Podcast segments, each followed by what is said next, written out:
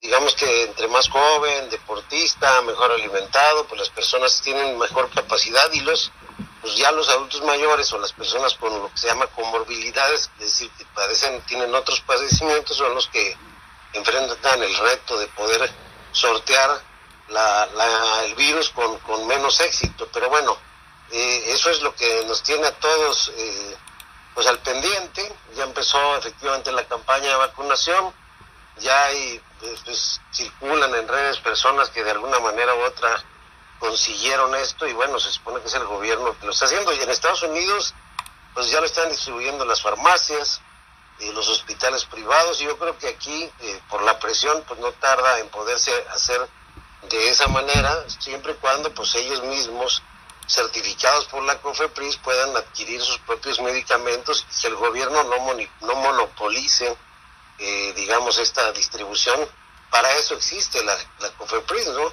Para eso existen en Estados Unidos también las autorizaciones de inocuidad y sanitarias, que son las que autorizan la distribución de, o la comercialización de estos productos. Pues por lo pronto, pues una hay algo de esperanza con la vacunación, ya está empezando en buena, buena parte del mundo. Israel es el país pues que prácticamente lleva, son nueve millones de habitantes, hay que decirlo, pero ya lleva un veintitantos, casi 30% de su población vacunada y obviamente seguramente están en cuarentenados para no movilizarse, porque es la movilidad lo que afecta esto. Y bueno, y por otro lado, pues sigue la discusión sobre puntos de aglomeramiento, como son las estaciones de metro en la Ciudad de México, los mercados aquí en Chiapas, los antros, que no, no, no acabo de entender por qué siguen abiertos.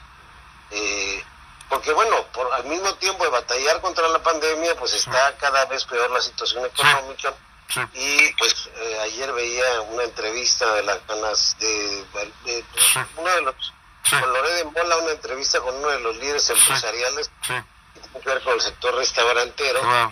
Y la urgencia, ¿no? De que el gobierno pues tome cartas en el asunto y vea un plan económico de emergencia. Hoy el financiero, perdón, el economista, conocer que eh, hay países que han invertido hasta el 40% de su Producto Interno Bruto en el rescate de sus economías y en México no pasa el 1% algo se tiene que hacer por la presión porque se, va se va a multiplicar el desempleo va a, vamos a entrar en una en un quebranto económico eh, que ya ya se reflejó en el cierre de una de cada cinco empresas y pues bueno pues están los llamados a ver qué es lo que hace el gobierno sí pero fíjate nos regresemos al asunto de los antros que tú decías ya me explicaron jurídicamente por qué no los pueden cerrar, porque estamos en semáforo verde, Juan Carlos. El semáforo ah, verde les permite a esa actividad estar abiertos. Y si la autoridad llegara a tratar de cerrarlos, ellos se ampararían inmediatamente y el derecho les asiste. Así que, eh, por esa razón, eh, recuerda que el 24 de diciembre y el 31, pues tuvieron que aplicar ley seca para evitar que abrieran los antros en esas fechas, pero no cerraron a los antros, ¿no? Entonces, ahí viene, esa es la explicación, pues, ¿no? Porque todo el mundo dice, es que ¿por qué no lo cierran? No pueden ahorita.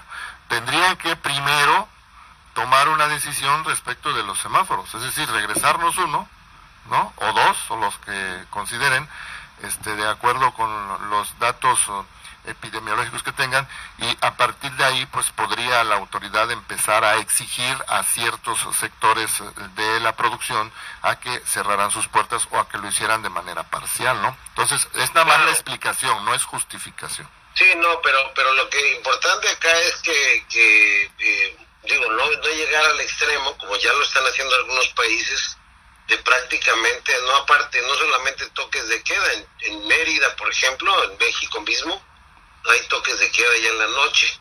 Es decir, el toque de queda prácticamente a partir de las 11 de la noche ya no puede salir a la calle. Entonces, eh, están cerrados los establecimientos. Entonces, el problema es que la movilidad humana, es decir, los viajes por carretera o por avión continúan y eso es precisamente lo que propaga el virus. No es un problema de México, hay que decirlo, es un problema que están enfrentando de una o de otra manera la, los diferentes países del mundo, algunos con mucho éxito, los chinos que fueron los que originaron este, eh, donde se originó más bien el, la cepa del virus que, que está invadiendo el mundo, pues tienen una tasa de mortalidad que cierta o no es ínfima comparada con el número de habitantes. Y bueno, hay países como Nueva Zelanda, que es una isla, que son solamente 4 millones de habitantes, Uruguay en el continente eh, americano, que han manejado con mucho éxito, pero están sorteando. Y lugares como Europa, donde está dando el rebrote y se habla de una tercera ola ya todavía. Entonces, esto va para largo y bueno, vamos a ver qué alcanza primero, si la vacunación, y vamos a ver cuánto resiste la economía. Mi comentario va, Alex, en el sentido de, eh, de que el gobierno debe tomar una medida para salvar a, los comerciantes, a los pequeños comerciantes, no a las grandes empresas. Ah, ok. Pasemos a otro tema, pues la Fiscalía General de la República determinó el no ejercicio de la acción penal en contra del general eh, Salvador Cienfuegos. Tú lo recuerdas muy bien, ¿verdad? Al afirmar que con base en las pruebas de su investigación y del análisis patrimonial no se encontraron vínculos con el crimen organizado como lo habían sostenido autoridades norteamericanas. Cabe recordar que según las autoridades norteamericanas, el general Cienfuegos había tenido intercambio de mensajes con miembros del cártel de los Beltrán Leiva. Eh, a través de un comunicado, la Fiscalía informó que no se encontraron pruebas de dichos vínculos ni de lavado de dinero, por lo cual no se procederá penalmente en contra del exsecretario de la Defensa Nacional en la administración de Enrique Peña Nieto, quien el pasado 15 de octubre había sido detenido en Estados Unidos acusado de tener relaciones con el crimen organizado. Bueno, pues este fue un tema que eh, se abordó el día de hoy en la conferencia del presidente López Obrador y ahí el presidente respaldó la exoneración que hizo la Fiscalía General de la República del exsecretario de la Defensa, detenido en Estados Unidos por presuntos delitos contra la salud y lavado de dinero, y a quien la Fiscalía determinó no ejercer acción penal. ¿Y qué pasó después?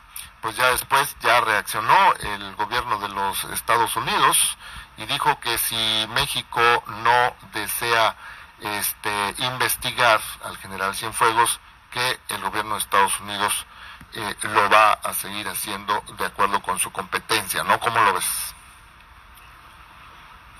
Bueno, ¿me preguntas a mí? Sí, a ti, a ti, a ti. Bueno, mira, el gran problema acá es el, el rasero moral con el que se hace un linchamiento de todo lo que huele al pasado. Entonces, el general Cienfuegos ya estaba retirado. Yo publiqué un texto alegando que el gobierno de México, en vez de aplaudir la detención, debía verlo como una invasión hasta cierto punto de su propia soberanía por tratarse de un jefe de Estado Mayor que era secretario de la Defensa y por las implicaciones que podía tener, culpable o no, que otra autoridad extranjera lo juzgara. Yo ponía el ejemplo de que imagínate que un general retirado norteamericano lo detengas tomando el sol en una playa aquí en México y, pondrían el grito en el cielo. Por eso, pero de ahora en adelante, esto ya pasó. No, esto que está pasando ahorita, ¿cómo lo ves? Bueno, yo lo que veo es que ahora rectificaron la plana, hubo protestas eh, de los militares, no públicas obviamente, y pues tuvieron que rectificar la plana y tragarse, perdón por la palabra, todos los sapos de todo lo que, sobre todo los, eh, la gente que aplaude todos los linchamientos, tuvieron que ver la maroma que tenía que inventar para ahora justificar un revire de, del presidente al respecto, ¿no? Sí, sí, sí. Pero bueno, ahí es donde yo no entiendo la posición del gobierno de Estados Unidos. Si en una primera instancia dijo que iba a mandar los expedientes para México del general con todo y el general incluido, ¿no? Lo entregó al gobierno de México.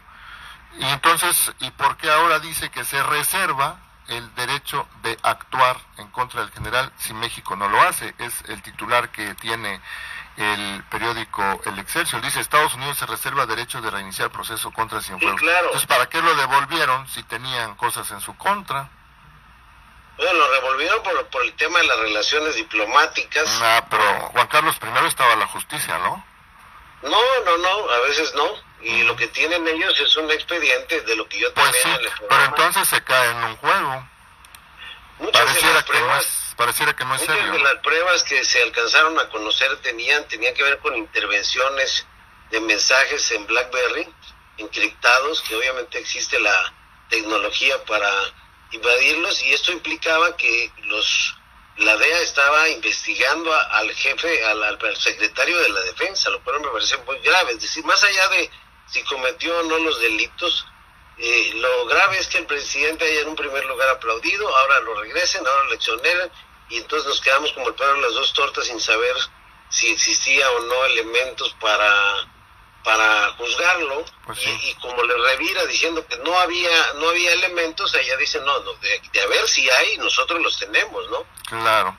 entonces acuérdate que hay delitos que son de carácter transnacional porque en este caso tiene que ver con el tráfico de- tendría que ver con el tráfico de drogas en los Estados Unidos lo cual sí le da competencia a los Estados Unidos para solicitar incluso la extradición como sucedió en el caso del Chapito donde de lo que se trataba era de ejecutar una, una solicitud de extradición y mira todo el relajo que se hizo y, aquí lo terminamos liberando, es la misma historia, pero con dos personajes eh, con cuyo impacto pues es muy diferente, ¿no? Sí, pero fíjate que a mí no me convencen ninguno de esos este, aspectos que dan a conocer. A mí me da eh, la impresión solamente de confusión, ¿no? Este, enredos, este, acusaciones sin sustento, eh, mancharon el nombre de la institución y de México, ¿no? Y ahora de nueva cuenta vuelve en el rejuego. Cuando lo regresaron al general a México, pues también suponíamos que el gobierno mexicano tenía alguna investigación en su contra, nos quedamos con esa idea. Al ratito dice la fiscalía que no hay nada, ¿no? Entonces, para mí, para mí se queda en pura confusión, confusión. A ver, Alex, acuérdate que Marcelo Ebrard ayer circuló el video como recordatorio, dijo que hubiera que sería una especie de suicidio político eh, no continuar con la investigación aquí. Aquí, en todo caso, al menos hubieran simulado haber hecho una investigación y dejar que el general se defendiera y, de, y exonerarlo después de un proceso si se defendía legalmente. Pero ni siquiera eso, ¿no? Lo absolvieron de todo. Es lo que Mira, iba a ser un cisma dentro del ejército. Fue, es una ponderación más allá de la justicia de tipo político. Y recordemos que el gran aliado del presidente, pues es el ejército, es el que está encargado ahora de muchísimas cosas, de la distribución de la vacuna, de la administración de los Sí. aeropuertos, de la... Sí, pero es ahí donde yo no entiendo, pues, o sea, iba a ser un cisma, ok, ah, porque iba a ser un cisma no se iba a castigar un delito, en todo caso existiera. Entonces, Pues, si eh, existían delitos, se tenían que perseguir fuera quien fuera. Se supone que eso es lo que lo que dispone el Estado de Derecho, ¿no? Si viviéramos en un régimen de Estado de Derecho, pues mucha gente tendría que estar en la cárcel. Pues, entonces, pues en estamos... México es muy laxa la- el Estado de Derecho. No, pues ya lo sabemos, pero se supone que ahorita las cosas se están haciendo distintas, ¿no? Mira lo que pasó con, con todos los revoltosos de, del Capitolio, están sujetos a proceso legal, y nada de que de que o de represión, no, no, no. Cuando impera la ley, como es eh, un país como Estados Unidos, hay una sanción ejemplar y los señores van a tener que responder por sus actos. Esto no, para los Estados Unidos eso no fue un juego, no fue un día de protestas. Ah, se detectó que incluso habían instalado explosivos para detonarlos dentro del Capitolio. O sea, hay toda una investigación. Entonces, son dos culturas diferentes, Alejandro. Los Estados Unidos, ya lo sabemos. eh, exactamente, son muy rigurosos en la aplicación Sí, de la ley. No, no estamos discutiendo eso, no, yo me refería nada más al, al secretario. El asunto es que a mí eh, me deja un mal sabor de boca, creo que a nivel nacional y a nivel internacional también. Eh, a, a ver si no aparecen ahí algunos otros aspectos de eh, problemas de relación eh, diplomática entre México y los Estados Unidos una vez que se instale el nuevo gobierno. Ahorita ya declaró Ricardo Monreal, se vuelve al asunto de los agentes extranjeros en México. Dice que la regulación de agentes extranjeros en México no está dedicada a Estados Unidos, afirmó el coordinador de Morena en el Senado, Ricardo Monreal, a través de un mensaje difundido en redes sociales. El senador aseguró que esta acción garantiza no solo la confidencialidad de su labor y la protección de su integridad, sino que se da un paso importante en la transparencia de la función que realizan los agentes en el territorio nacional. Y recordemos que este tema, el de los agentes extranjeros en México, eh, resurgió, rebrotó justamente en el contexto de la devolución del general Cienfuegos y su expediente a México, ¿no? Es el caso de Manuel Bartlett, que no puede ir ni a Disneylandia, ¿no? Sí. Oh, así está la cosa, así es, tal cual como lo estás diciendo. ¿Verdad? Mira, algo para finalizar, Carlos, voy a ir a pausa y regresaré con Marco González.